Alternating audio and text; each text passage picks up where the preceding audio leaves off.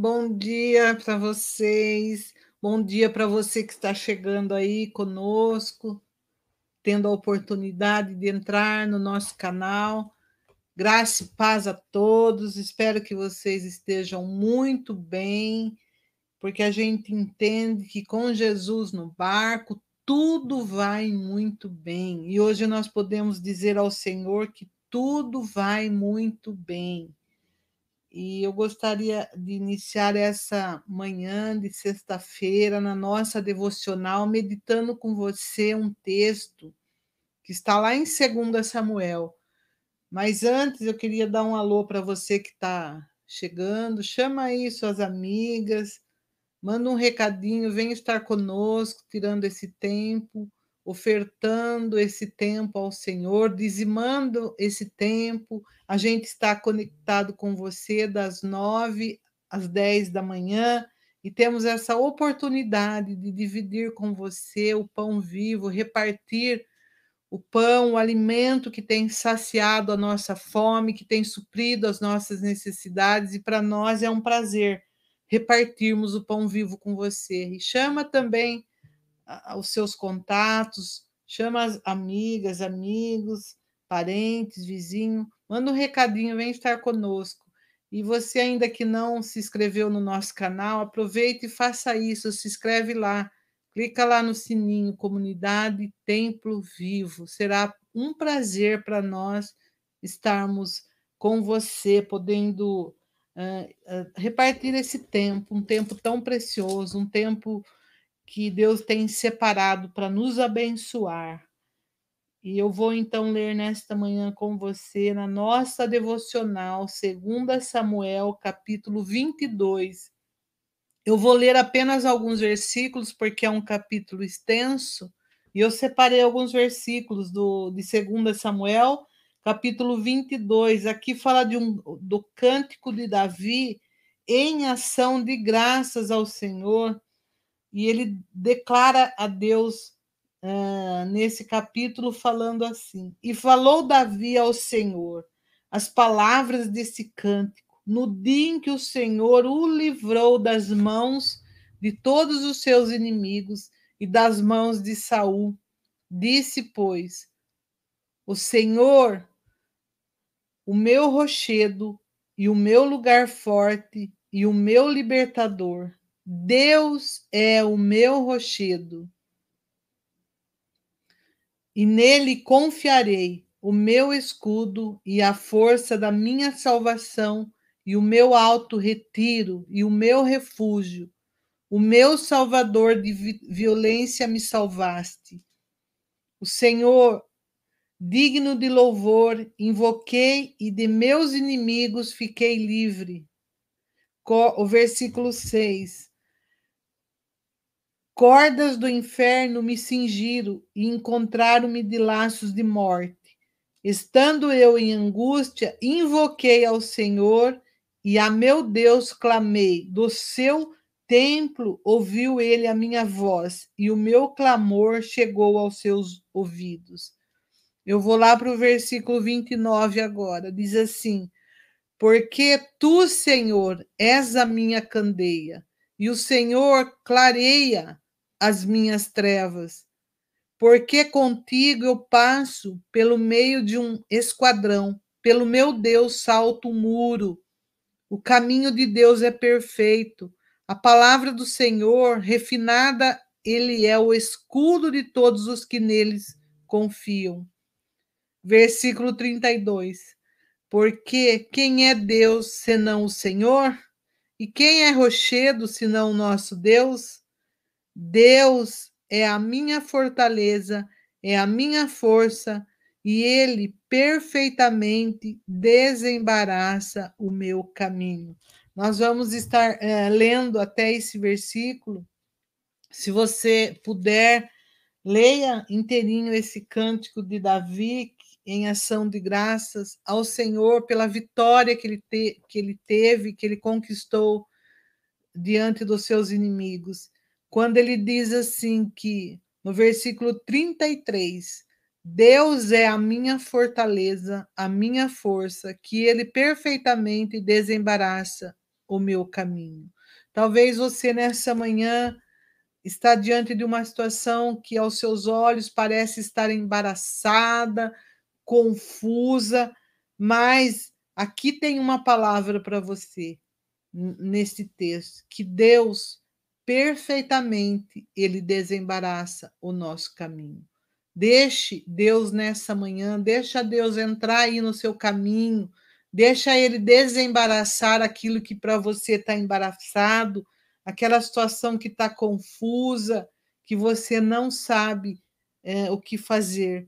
Mas aqui há uma promessa para mim e para você que Deus perfeitamente ele desembaraça os nossos caminhos, que você possa receber essa palavra nessa manhã, que você possa alimentar desse texto para que você fique forte, receba vigor físico na presença do Senhor, porque a palavra de Deus, ela se renova cada manhã, as misericórdias do Senhor, ela não tem fim, ela se renova também sobre as nossas vidas.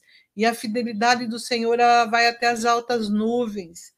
E nós estamos diante de uma palavra poderosa, essa palavra que muda, que transforma, que liberta, que resolve questões, que nos ajuda a a resolver desafios, que traz luz nas trevas. Que coisa linda.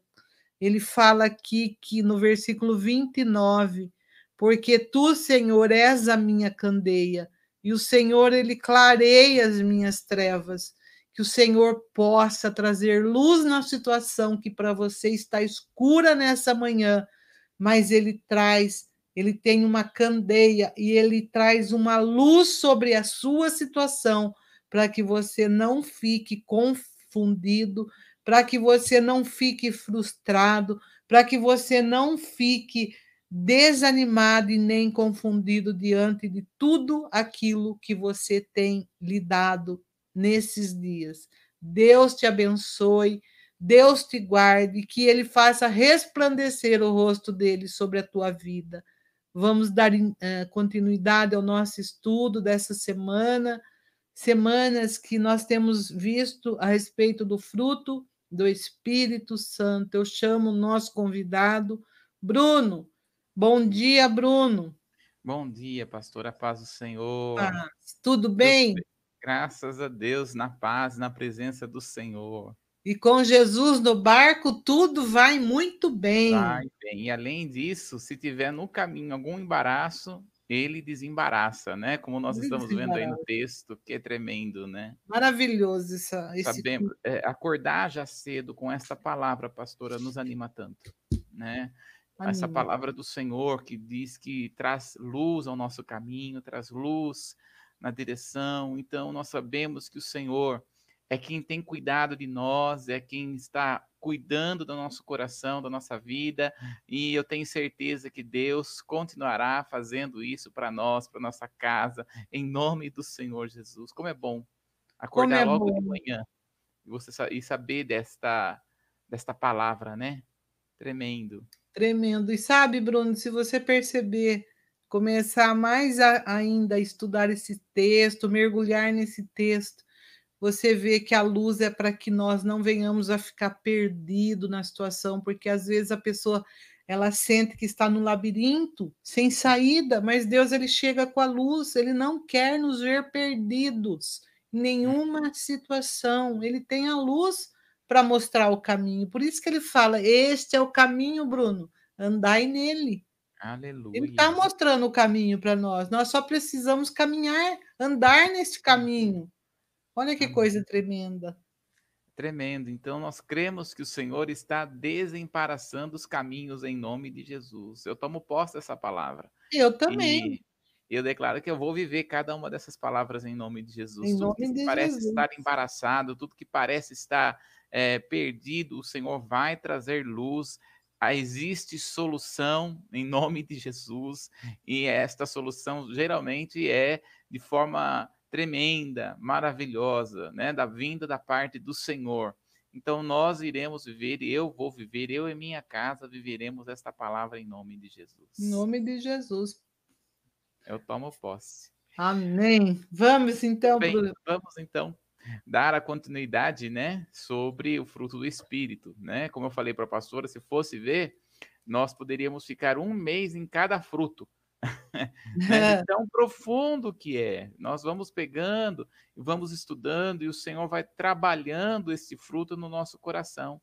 Então, nós estamos aqui no primeiro fruto, nós estamos aqui no fruto do amor, né? Nós estamos dizendo, né, que esse fruto do espírito é o fruto do amor, né? Vamos lá então, pastora, nós estamos acampados aqui em Gálatas, no capítulo 5, do verso 22 ao 23. Pode ler para nós? Gálatas, capítulo 5. Deixa eu abrir aqui. 22 e o verso 23. Deixa eu só abrir aqui. Isso. E você que está na sua casa, aproveita e vai, vai, vai encaminhando né, este vídeo para as pessoas, vai convidando, né? E eu tenho certeza que vai ser bênção na vida de muitas pessoas esta manhã, em nome de Jesus. Amém. Mas o fruto do Espírito é caridade, gozo, paz, longanimidade, benignidade, bondade, fé, mansidão, temperança. Contra Muito... essas. Até aí só? É. Não, só até 20. Contra essas coisas não há lei, né? Isso. É, no verso 23. Então, quando nós vamos ver, aí é só a versão, pastora, tá? É, é uma versão bíblica, né? Porque ela vai dizer assim, ó. É, é, o fruto do Espírito é, aí já começa dizendo caridade, porque realmente esta é a expressão, melhor expressão para mostrar o ágape, né? Uhum. O fruto do Espírito é o amor, é, é, é, o ágape de Deus no nosso coração. Então, nós, como estamos vendo, né, estamos estudando cada uma das características do fruto do Espírito. E nós vamos ver a função. Hoje, nós vamos nos basear aqui na função. Então, nós temos aí vários versículos, está aí na tela. É, onde está? Acho que. Ó. É. Aí, ó, olha só. Né, nós temos aí é, é, cada uh, os versículos né, que falam sobre o amor, né? É, Romanos capítulo 5, no verso 5, diz que o amor do Senhor já está derramado em nossos corações. Então, o amor do Senhor já está em nós. Né? É, é o, o, importante é nós é, é, permitirmos este amor trabalhar em nosso coração. Nós temos que permitir com que Deus revele esse amor ao nosso coração. Porque esse amor vai transformar todo o nosso ser. Né? E nós vimos então que Deus amou o mundo de tal maneira que deu seu único filho para que todo aquele que nele crê não pereça, mas tenha vida eterna. Esse, isso é a plenitude do amor. Esta é a plenitude do amor. Então, quando nós estamos falando aqui sobre, sobre esse fruto, Deus não deu o amor pelo fato apenas de amor. Deus não fez com que nós tenhamos um amor por amor. Mas existe função desse amor. Existe um motivo, existe um porquê Deus liberou este amor. Então nós vamos ver hoje as funções ou os benefícios desse amor em nós. Então vamos abrir lá, pastor, em 1 de João, no capítulo 4, no verso 18. 1 de João, Acho que já está na tela, né? No verso 18. É, só está uma parte do versículo. Então, deixa eu abrir aqui. Isso. Então, um versículo uma... muito conhecido, né? Inclusive, é, tinha um, é, um, um, pastor que, que brinca com as crianças, que é aquele que fica brincando com fantoche. Esqueci o nome dele. Lembra, pastor, aquele que vinha na igreja? Que ficava brincando com fantoche, Sim. ele tinha uma musiquinha, né? Que o amor lança fora todo o medo, né? Isso. Só que eu também não lembro o nome. 1 João 4, 18. 18, é. Na caridade não há temor, antes a perfeita caridade ela lança fora o temor, porque o temor tem consigo a pena, e o que teme não é perfeito em caridade. Olha só que versículo tremendo, uhum. né? que o amor, né, ou a caridade, o amor ágape, lança fora todo o medo, né? Então Deus é aquele que vai trabalhar em nós para que nós tenhamos, né, diz a palavra que nós temos um espírito de ousadia. Então passar uma vida sem medo é ter uma vida saudável. né? Então, nós poderíamos falar muita coisa sobre o medo aqui, mas olha o que diz a palavra, né? Aonde o medo teve o início, porque Deus não fez o homem para temer, fez o homem para ter temor. É diferente uhum. uma coisa da outra, né? Nós precisamos ter temor ao Senhor, porém não medo. Olha lá, então vamos lá ver a origem do medo em Gênesis, capítulo 3, no verso 9 e 10. Gênesis, capítulo 3, verso 9 e o verso 10. Diz assim: E chamou o Senhor Deus a Adão e disse: Onde estás? E ele disse: Ouvi a tua voz soar no jardim e temi, porque estava nu e escondi-me. Olha aí, ó. Quando Adão pecou, o que, que Adão vai fazer? O que, que vai acontecer com ele? Medo. Né? Então, o medo, ele é, um, uma, é, uma consequência do pecado. Então, o medo traz problemas físicos, emocionais, gera enfermidades para a morte, e ele pode até matar. Então, quando nós olhamos aqui, o medo é algo terrível na vida do ser humano. E o que, que Deus quer trabalhar em nós? O, o amor e o medo é um processo na nossa vida. Quanto maior, maior meu amor por Deus, menos medo nós teremos. Então, o processo que Deus está em, no, trabalhando em nossas vidas é com que nós venhamos a estar cada vez mais perto do Senhor, porque quanto mais perto do Senhor nós temos, mais o nosso coração se enche desse amor, e quanto mais nós nos enchemos do amor de Deus, menos medos nós, nós temos e nós começamos a andar, começamos a viver, começamos a ter uma vida mais saudável, mais conquistadora, uma vida cheia e plena da parte de Deus para que possamos viver o melhor do Senhor nesta terra. Porque as, as pessoas acabam vivendo uma vida de medo e acabam até não conseguindo é, é, compartilhar Jesus. Ainda mais um tempo onde nós estamos vivendo de pandemia. Uhum onde as pessoas estão verdadeiramente vivendo com medo, trancadas, com medo. Então, o nosso Deus é um Deus que vem para trabalhar, para tirar todo o medo, para arrancar toda a raiz do medo. Então, hoje, nós vamos ver aqui uh, a respeito do medo, né? Então, vamos ver, fazer a, per a primeira pergunta que tem que ser feita é: o que é medo? Né? E a, e a resposta está aí, né? Que a psicologia, né? O que é medo, né? Ah, estado, a psicologia diz que é um estado afetivo suscitado pela consciência do perigo ou que, ao contrário, suscita essa consciência. Por exemplo, o medo ao se sentir ameaçado. É o que é chamado de medo bom. Então, o medo é, na verdade, é uma forma de você saber o seu limite o medo, isso é um medo bom, né? Então, por exemplo, você tá, você vai, é, você sabe, o ser humano sabe que não pode voar. Nós não temos asas, né? Então, a gente não vai pegar uma ribanceira e vai se jogar de uma ribanceira de qualquer forma. Uhum. Não é? Isso é um certo tipo de medo. O medo trazendo uma preservação de vida. Então, isso é uma coisa, isso é um medo bom, que há uma necessidade do homem passar por isso.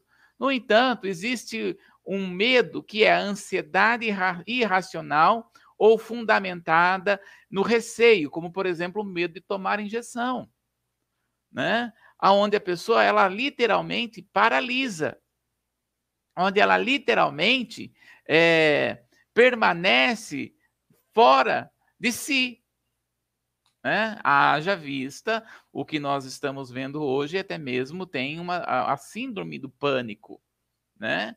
onde as pessoas ficam realmente em pânico. Então existe o um medo bom, vamos dizer assim, e existe o um medo onde a pessoa fica paralisada.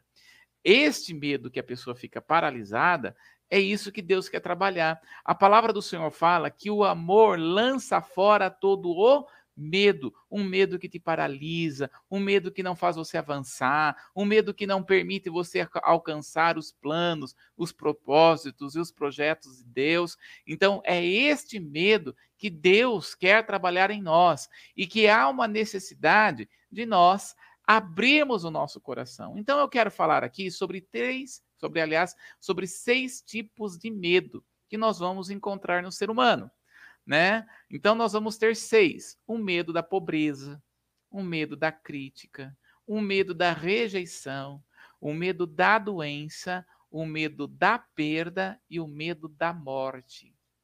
Nós vamos é, ver aqui esses seis tipos de medo e nós vamos trabalhar ali como que Deus trabalha no nosso coração quando permitimos e nos abrimos para receber o amor de Deus.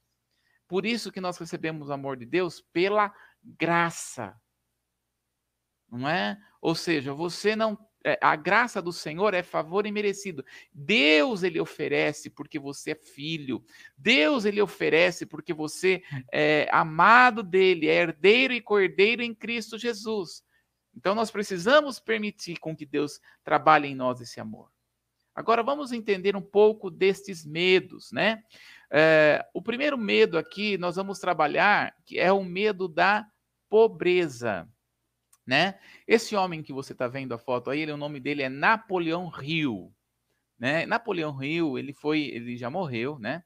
Morreu na década ainda, se não me engano, em 1930 por aí, mas foi um homem muito importante, principalmente para a psicologia, né? E ele vai dizer o seguinte: o medo da pobreza é sem dúvida o mais destrutivo dos seis temores básicos.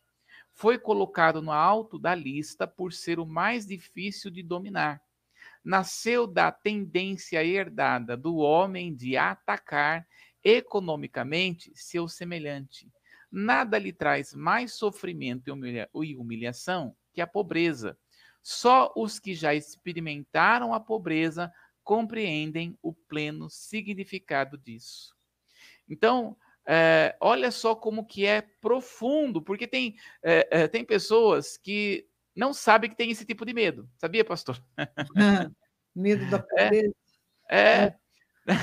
Tem gente que fala assim: ah, mas eu nasci pobre, então eu nem. Isso, esse temor eu não tenho, porque eu já nasci pobre mesmo, então eu não tenho medo da pobreza. Mas não é nesse sentido. É, na verdade, é o sentimento de faltar alguma coisa.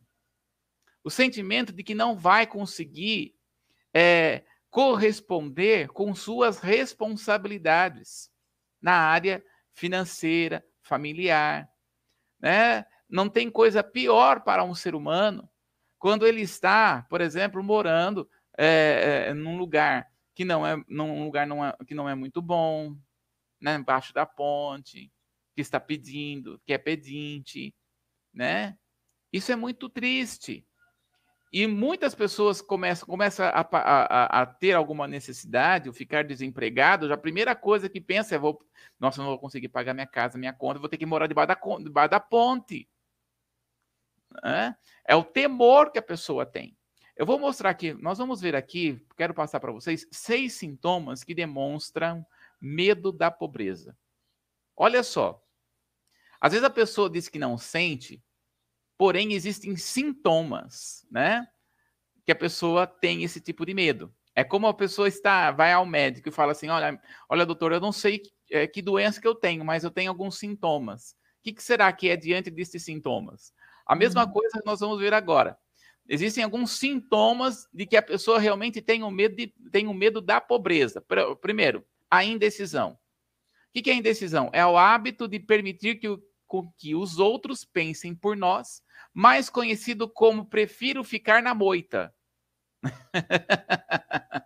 É, então a pessoa, a, a, a, um medo da pobreza tem esse sintoma. Ela é uma pessoa indecisa. Então ela não faz, aliás, até ela prefere com que os outros escolham para ela. ela prefere até com que as outras pessoas decidam por ela. Por quê? Ela vive debaixo de. Vai que falte. Então, não quero que seja minha culpa pela falta. Até mesmo quando um casal vai conversar sobre vida financeira, às vezes não é nenhuma conversa, né? É, é uma tirania, é quase uma terceira guerra mundial quando o casal vai conversar sobre vida financeira. Por quê? Porque é a sua culpa de nós estarmos assim. O homem fala para a mulher, a mulher fala para o homem. Mas, na verdade, é uma indecisão. Você sabe que a indecisão, pastora, na verdade, também é algo que tem que ser trabalhado no coração do homem, do, no coração do ser humano, né? Que Deus vai mudando diante do Senhor, né? Diante das da, da, situações vão acontecendo para que o nosso coração comece a ser mudado. Outro ponto, né, outro sintoma é a dúvida. Geralmente se expressa por álibis e desculpas, designados para disfarçar, explicar ou desculpar-se dos fracassos. Às vezes aparece em forma de invejas dos bem-sucedidos ou por críticas a eles.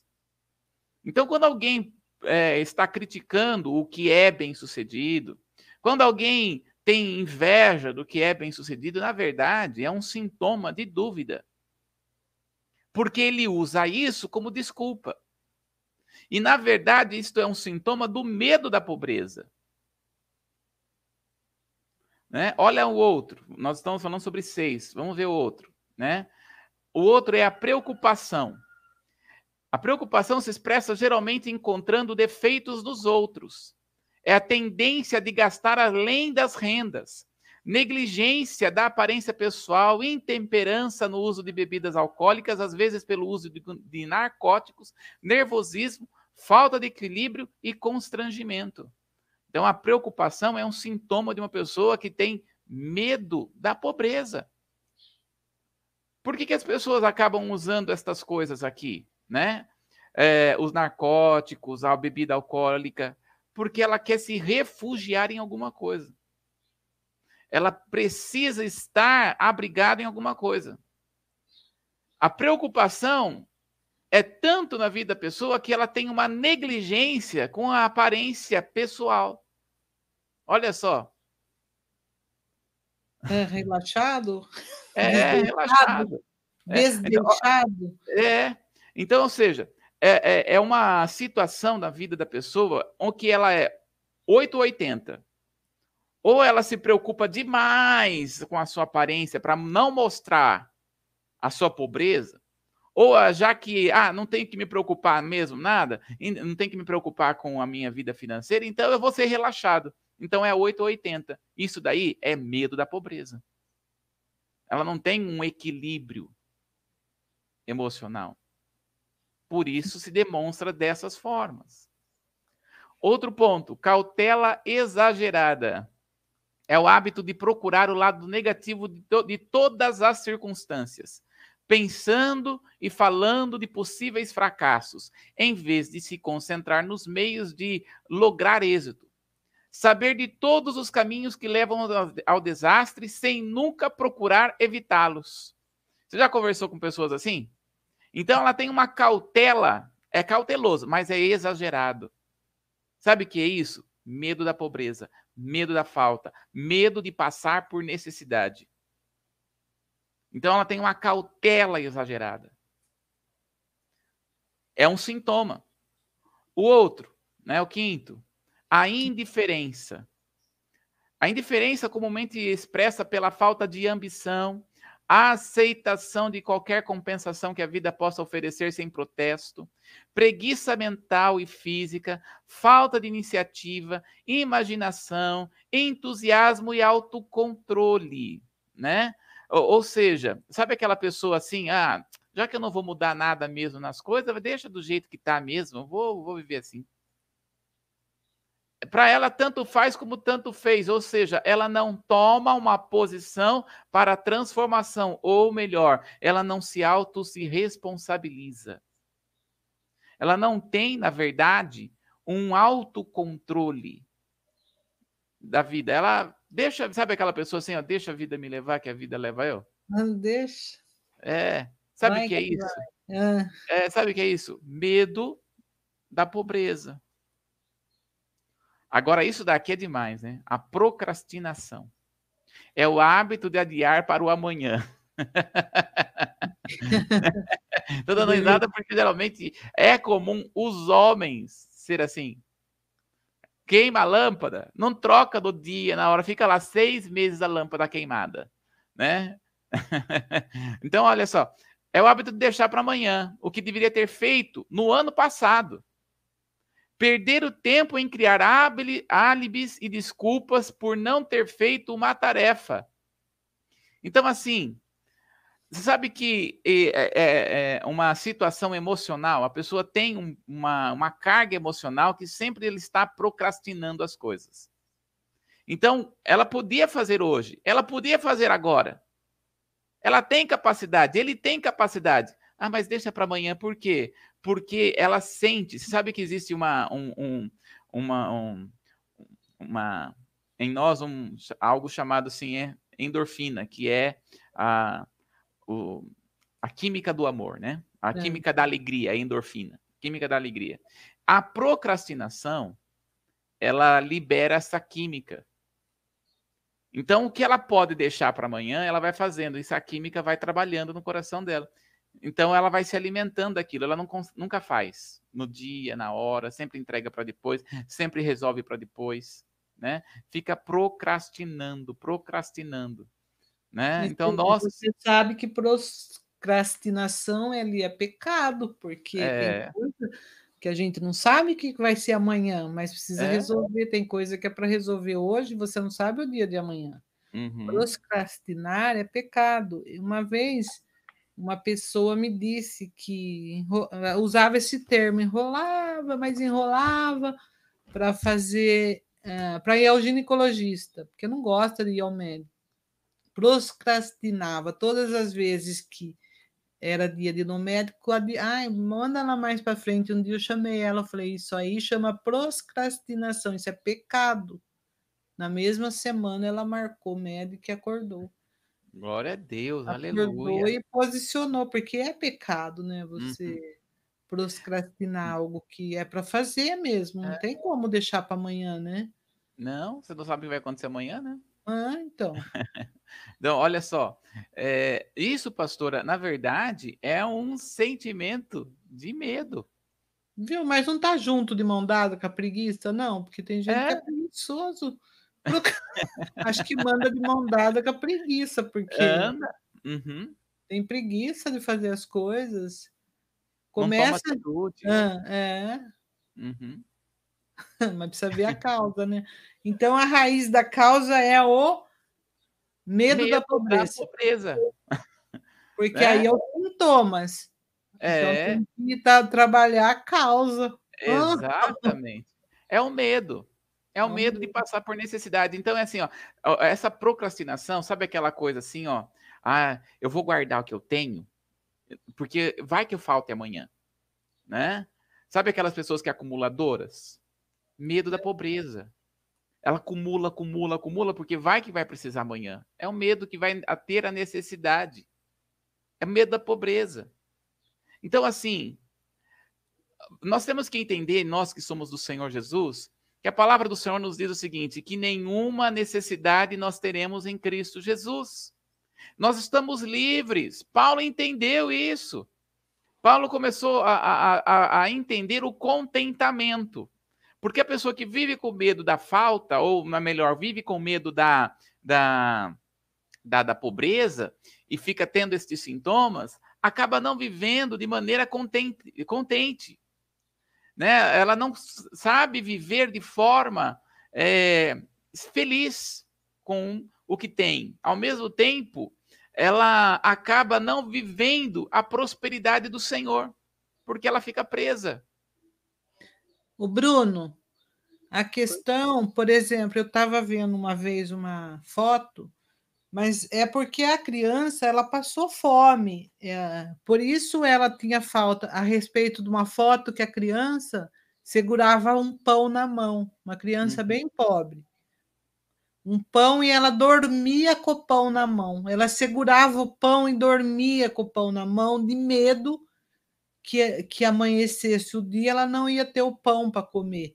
Uhum. Mas é uma foto assim bem chocante, porque É, mas ela havia passado muita fome no, no país, lá onde ela uhum. morava, né? Então, tem pessoas que estão, tá, Olha, é, no sentido figurado, dormindo com o pão na mão, né? Segurando o pão. É, porque passou por isso, passou por essas necessidades. Então, o que, que Deus vai trabalhar? O medo, né, a libertação disso, porque isso é uma libertação mesmo, é libertação espiritual, libertação emocional, porque é, é, existe, né, nós sabemos que existe uma batalha espiritual na vida financeira da pessoa, ela não consegue avançar, ela não consegue prosperar, porque existe uma necessidade que precisa ser trabalhada no, no, na mente, no coração, no espírito da pessoa, para que ela realmente seja livre até a ansiedade, a ansiedade é o medo da pobreza. Né? Mas e a pessoa que é mesquinho, não está ligado com o medo tá, da pobreza? Porque tá, tem pessoa que é assim, ó, é. mesquinho. É. Não... É, por que, que as pessoas não, não conseguem entregar os dízimos e ofertas, pastora? Por é. medo de falta.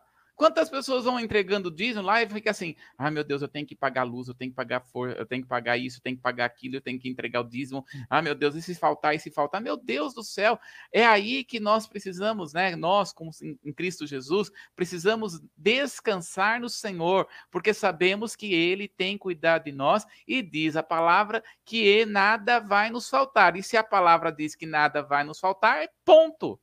Isso, porque o mesquinho ele não solta, ele segura, né? Não é? É. Ah. Pecado é. também, tudo está girando. É. Ah. Pois é, pastora, mas olha, Deus está trabalhando e ele está falando assim: sabe por que, que a pessoa tem medo? Porque ela não sente amor. Ela não sabe o que é amor. Porque o amor lança fora todo o medo, até esse medo da pobreza. Deus lança fora. Ele lança no, é, a gente enche de Deus, né? Enche a nossa vida com com a palavra do amor de Deus e o próprio organismo vai expulsar uhum. fora isso, que não combina as duas coisas, né? Ou não. você enche de Deus, mas não combina você ter Deus e ter ah, uma coisa tem que sair fora, não é? Então melhor se ficar com Deus. É o medo, o amor lança fora todo o medo. Olha que maravilha. É o medo da pobreza. Por que, que, nós, que o amor do Senhor lança fora o medo da pobreza? Porque ele é o dono do ouro e da prata. Porque ele é, ele é o Senhor de todas as coisas. Salmo 24, 1 fala: Do é. Senhor pertence o céu, a terra, tudo que contém é do é. Senhor. É. é. Salmo 24, 1, é do Senhor todas as coisas. Pois é. Então, pois o, o amor de Deus faz isso. Então nós podemos descansar, nada me falta. Nada me vai me faltar, né? Aqui na minha aliança, na minha aliança aqui, ó, está escrito aqui no meu, no, na minha aliança, né? Que vocês, o pastor Paulo e vocês oraram, meus pais oraram em cima também com nós, fomos casar, enfim. No meu está escrito assim: o Senhor é o meu pastor, no meu. E do da minha esposa está escrito: nada me faltará. Por quê? Porque esta é a aliança que nós temos com Deus. Uhum. Então não vai faltar coisa nem grande nem pequena. O Senhor tem suprido e supre todas as coisas. E ponto. Sabe, essa é a nossa confiança. E você sabe que, que Davi chegou a essa conclusão, né? Ele disse assim: Olha, eu fui moço e agora eu já sou velho, mas jamais eu vi a minha descendência passar necessidade, porque ele, ele tem, está escrito isso. Fui moço. É, ou justo mendigar o pão. Nunca vi um justo mendigar o pão também, né? Ah, é, a outra versão fala isso. É. Então, essa é a nossa confiança. Então, o amor lança fora esse medo, o medo da pobreza. Né? Esse é o primeiro item. Olha só como que Deus vai trabalhando, né? Então você seja liberto em nome de Jesus que está nos assistindo, nos ouvindo pelo podcast. Seja liberto desse medo em nome de Jesus. E saiba, Deus, olha, o caminho, a palavra do Senhor está falando nesta manhã. O Senhor tem um caminho, ele desembaraça o caminho. Então, o caminho financeiro, o caminho é, emocional, o Senhor de, desembaraça em nome de Jesus. Né, traz luz na candeia, ele, traz, é. ele tem a candeia, ele traz luz nas trevas. Aleluia. E ele está trazendo luz no nosso caminho hoje. Amém. Porque Vamos ele é a luz. Amém. Nós Amém. cremos nisso, vamos viver isso, em nome de Jesus, né? É, vamos para o segundo tipo de medo, que é o medo da crítica, né? Olha só, o medo da crítica. O, o medo da crítica vem de uma fragilização da emo, do emocional. Quando a pessoa não está ciente de suas capacidades e competências. A crítica de terceiros afeta a autoimagem, fazendo com que a pessoa se identifique com a, com a, com a fala da crítica. Então, tem pessoas que têm medo da crítica, não é? Olha, e o ser humano, pastora, né? Ela, o ser humano é pós-graduado em críticas nas outras pessoas. Então, assim, nós criticamos e tem pessoas que nos criticam. A situação é como é que nós vamos lidar com a crítica. Não é? Então, a crítica é uma, na verdade, é uma fragilização emocional do ego da pessoa, do sentimento da pessoa. Por quê? Porque ela não tem a plena consciência das suas competências. Então, quando uma crítica vem, né, por exemplo, assim, né? Ai, vamos qualquer coisa. Como a sua letra é horrível. Né? é uma crítica. Pode ser uma, um fato verídico. Mas a situação é como que aquela crítica vai afetar no coração da pessoa, porque daí tem pessoas que recebem a crítica e vivem debaixo daquela crítica. Não é? Aumenta a, a, tela aqui, Cris, fazendo favor. É. Obrigado a, a, a pessoa abriga aquela crítica no coração e vive debaixo daquela crítica, dizendo, e até pensa, né? Ah, aquela pessoa não me ama, a pessoa não gosta de mim. Ah, porque. E aí, na verdade, ela abriga aquele sentimento, porque, na verdade, ela já tem um histórico onde foi fragilizada a sua alma e principalmente pelo fato de não conhecer as suas capacidades. Então, porque ela não conhece a sua capacidade, não, não tem consciência do que ela é capaz, ela abriga aquela consciência e começa a viver de acordo com o que aquela pessoa falou. Aí ela acaba pensando do jeito que aquela pessoa pensa. Olha só. E aí que nós devemos entender, né, que o amor lança fora isso. O amor traz para nós a consciência da nossa capacidade e melhor, o Senhor trabalha em nós para que a nossa capacidade aumente, para que a nossa capacidade avance, para que o Senhor cresça em nós essa capacidade. Né, pastor? Amém. Quer comentar alguma coisa?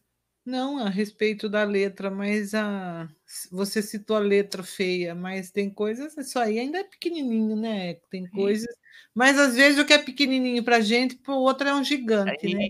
Isso, pastor, aí que é. exatamente. Isso. A pessoa precisa ser curado, Bruno, na verdade, né? Precisa de uma cura. Na porque verdade. Isso não é para afetar numa, né, num nível que você já está. E aí, a sua letra é feia, isso aí não. Isso afeta você? pois é. Então. Pois é. Mas eh, como você vê que é, é. algo que está fragmentado no coração dela ou dele. É, né? Tantas coisas, né, para se preocupar, para vai, uhum. vai se importar com uma letra, que se é letra de garrancho, como diz, né? é, eu estou pegando uma coisa pequena, mas é. pode ser um simples comentário no, uh, simples comentário no Facebook, simples comentário nas redes sociais, um simples comentário que às vezes, né, a pessoa, até às vezes de levar por elogio, leva com um coração que, ah, não gostei disso. Mas por quê? Porque às vezes o coração dela está fragilizado. A situação é, a situação é, o que eu faço com a crítica? A crítica, ou eu fico debaixo dela, vivendo embaixo da crítica e vivendo aquela palavra pressionando a minha vida, ou eu vou pegar aquela palavra e vai ser aquela palavra que vai fazer com que eu cresça, com que eu avance, independente se é uma crítica entre aspas construtiva ou uma crítica que não é construtiva. A situação é a habilidade de fazer daquela dor uma uma forma de crescimento, né? O que eu costumo dizer é trazer uma, uma resignificação para aquela situação. Ou resignificador, né? Algo resignificador. Ou seja, resignificar a dor naquela situação. quando nós vivemos desta forma, ou seja, eu costumo até dizer, olhar da maneira de Deus. Então ela pega aquela crítica e olha da maneira de Deus. O que Deus quer trabalhar em mim? Ou como é que eu vou viver debaixo disso? Eu posso dizer não a esta situação. Eu posso dizer não a esta dor. Eu posso colocar fim nela e não viver debaixo dela. Isso é, é buscar ser curado. É porque a pessoa ela recebe isso, ela está com a ferida aberta, ela foi ela feriu, né? Sim. Magoou, feriu. É, e é, talvez aquilo é mais uma, uma, um, uma agulha que vai caindo no coração da pessoa diante de tantas outras coisas. Então a, aquilo começa a ser uh, um coração ferido. Cada vez que cai alguma coisa, fere mais, fere mais. A situação é que a pessoa tem que pegar essas, essa, essas palavras e transformar essas palavras em novo tempo na vida dela. Uma pessoa certa vez falou assim para mim: ah, a pessoa veio aqui, mas criticou tanto, me criticou tanto, mas falou tanto, mas falou tanto. Né? Eu falei: é, você se sente como se alguém tivesse jogado pedra em você? Ela falou assim. Essa pessoa disse sim, eu, eu me sinto desta forma. Eu falei: então você tem que pegar essas pedras e levantar um altar ao Senhor, porque o altar se faz de pedra. É isso que Deus faz. Diante da crítica, vamos levantar um altar diante de Deus, de oração. Coloca diante do altar de Deus e você vai ver as coisas sendo transformadas na sua vida. Porque, olha, as palavras, se elas vêm com palavras para doer ou não, é a, a, a nossa o nosso coração e a nossa mente que deve transformar, e Deus transforma a maldição em bênção. Lembra de Balaão? Uhum. Balaão queria ferir o povo com palavras de maldição. Só que aquelas palavras de maldição se transformaram em bênçãos. E é isso que Deus faz no nosso coração. Quando alguém envia uma palavra, ah, você canta mal. Ah, você toca mal. Ah, você prega mal. Ah, você faz um serviço mal. Ah, transforme esta palavra em bênção. Oh, aleluia. transforme essa situação em bênção na sua vida, em testemunho. Né? Costumo dizer, transforme o seu problema em testemunho para as vidas.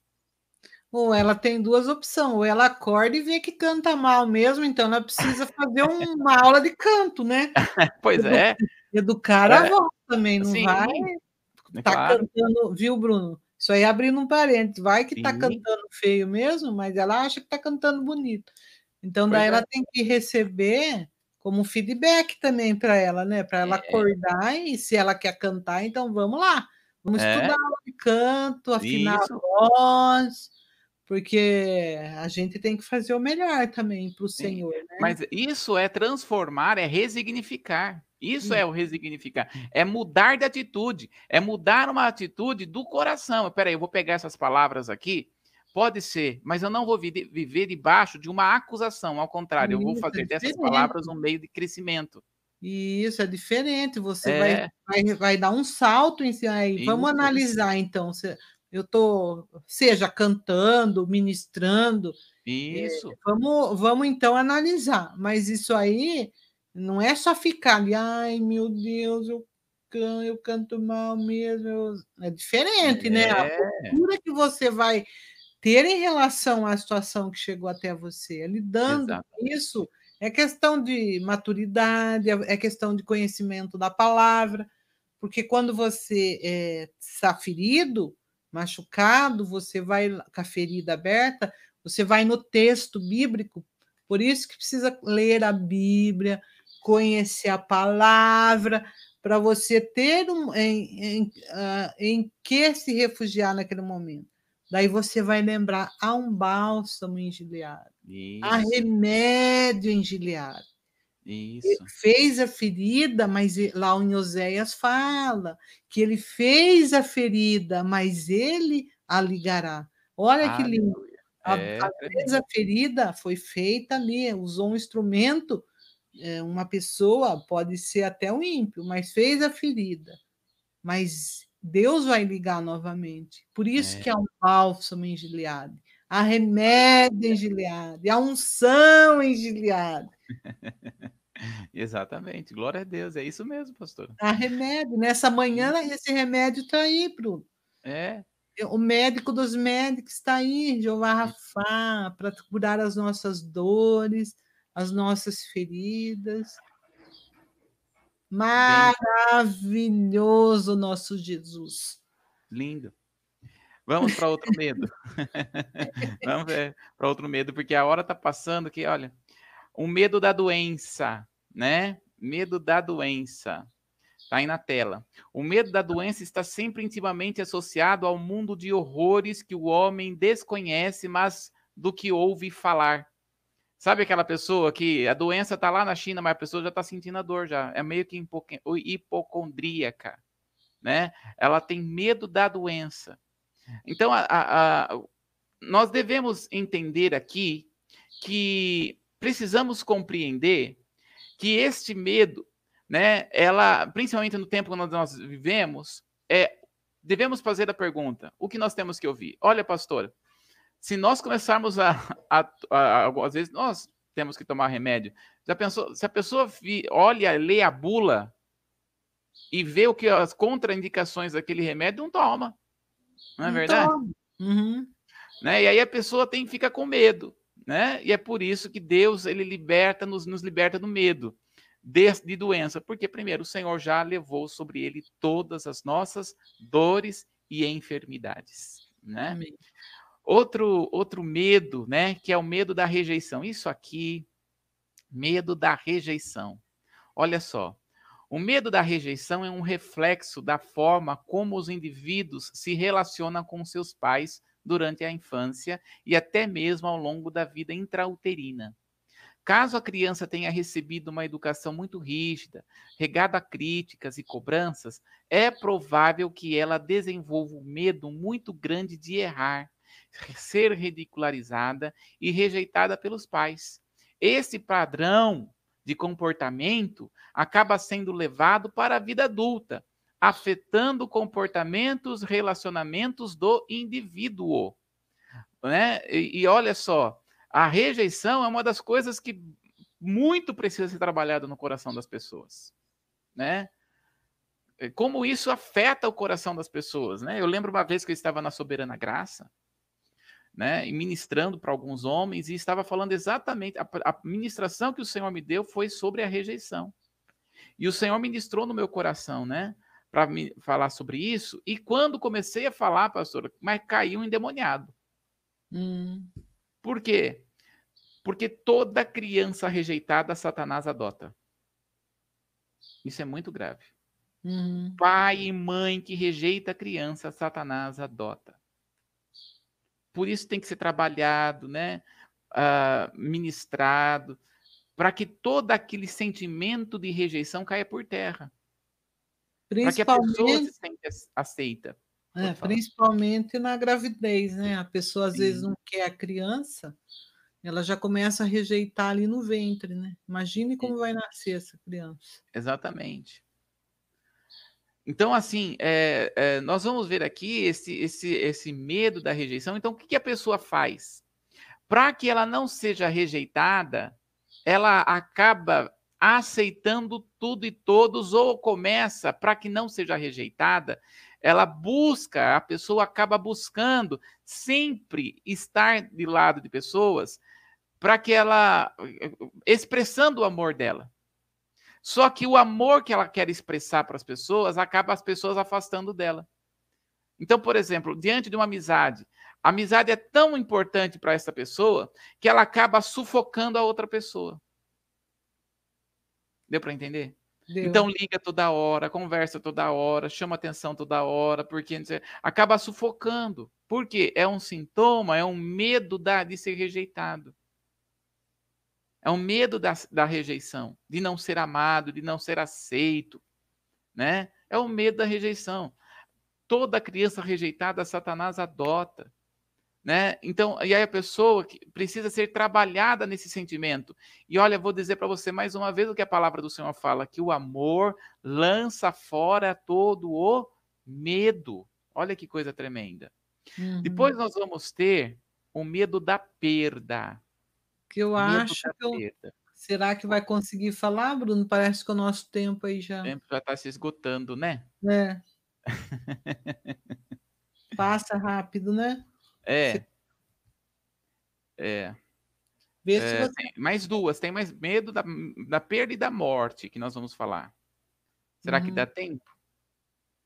Vamos Falta lá cinco tentar? Minutos. Cinco minutos. Vamos tentar?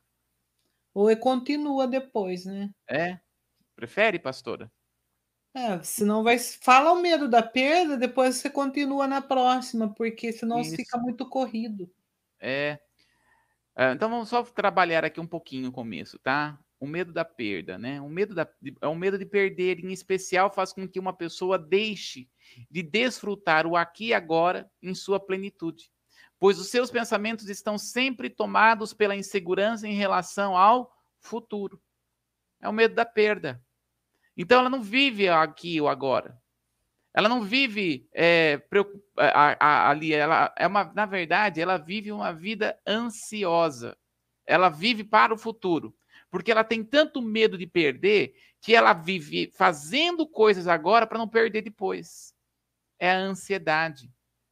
A pessoa vive debaixo desse medo, né? É um medo que não não é, que vai trazer para ela sempre insegurança com relação ao futuro. Então, como ela não sabe o que vai acontecer no futuro, ela quer se prevenir de todas as formas possíveis. Só que na verdade isso se torna um exagero, porque é um medo que a pessoa tem. É algo que está inserido no coração e que precisa ser trabalhado. Nesta manhã, como como nós vamos parar aqui, eu quero dizer para você algo que está nos ouvindo. Talvez você foi tocado por essa palavra. É, esse, você, é, o Senhor começou a mostrar algumas, alguns medos que você tem. Eu quero dizer, permita o amor de Deus tocar o seu coração. Permita o amor de Deus tocar a sua, a sua alma. E certamente o amor do Senhor lançará fora esse medo e você conseguirá viver a plenitude do Senhor.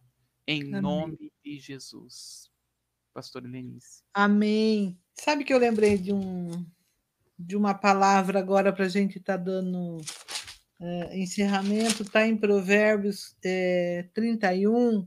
Uhum. Só que deixa eu ver se eu acho aqui que ela fala que ela que a mulher é, lá de Provérbios 31 ela ri do futuro. Você lembra desse texto? Que ela é tão cheia de Deus que ela fala que ela, ela ri do futuro. É, você lembra onde está esse texto? Em qual versículo? Será que está em, em, em Provérbios? 31. Uhum. A mulher lá de, de Provérbios. É. Deixa eu ver. Ah, não sei. Hum, achou, pastor, ou não? Não. Deixa eu, deixa eu ver se eu consigo ajudar você aqui. É... É, eu queria ler ele, mas uhum. não sei onde está. Vamos tentar aqui, vamos, vamos tentar. Uhum. Achou ou não? Estou procurando, vamos ver, estou procurando. Mas deixa, depois a gente procura. A gente. Mas é um texto que fala que ela ri do futuro. 25 então, ao 26. 20, 25 ao 26? É, 31 do 25 ao 26. É, é, fala da mulher de Provérbios que fala assim: a força e a glória são as suas vestes, e ela ri do dia do futuro. Abre a boca com sabedoria, lei da beneficência está na sua língua. Olha que lindo que a, uhum. o versículo 25, que fala que a força e a glória são as suas vestes, e ela ri do seu futuro. É lindo, porque a gente pode tomar posse dessa veste nessa manhã, Amém. que é uma é mudança de, de veste mesmo, né? Quando a gente é, começa a colocar em prática tudo aquilo que a gente está ouvindo nessa manhã, a gente tem a oportunidade de mudar as nossas vestes é, rompermos né, com a veste velha, jogar, deixar lá para trás. Ele fala, Paulo, eis que as coisas velhas ficou, ficaram para trás e tudo se fez novo, e que nós possamos é, colocar essa veste nessa manhã, a força e a glória. A a força do Senhor, a glória do Senhor. É, e rir-se do futuro, do dia do futuro. Não é uma, um exercício muito fácil a gente rir do futuro, porque a gente uhum. não sabe, mas a gente precisa estar nessa vibe, estar nessa situação, rir do uhum. futuro. Que Sim. coisa linda, que coisa Maravilhoso. Linda. Maravilhoso. Aquilo que Deus tem para nós. Olha. Olha que coisa tremenda. Então veja só, a minha versão diz assim, verso 25: A força e a dignidade são seus vestidos. E quanto o dia de amanhã não tem preocupações. Ela ri do futuro. Ela ri do futuro, basta viver o dia de hoje. Aleluia. Amém. Vamos Amém. então eh, estar dando eh, encerrar essa manhã muito gostosa, mas o tempo ele corre. Nós estamos aqui, né? Para obedecer o tempo também. E Deus te abençoe, Bruno, a sua vida, que nós Amém. possamos viver o melhor de Deus, ouvir ao, ao Senhor para podermos comer, viver o melhor nessa terra. E você que está nos ouvindo também faça isso. Decida no seu coração a comer o melhor dessa terra. Amém? Nós voltamos então na próxima terça-feira, que você tenha um final de semana abençoadíssimo, desfrutando da presença do Senhor, você e toda a sua família. Deus te abençoe, Bruno, tchau. E até terça. Amém. Se Jesus não voltar, amém? Amém.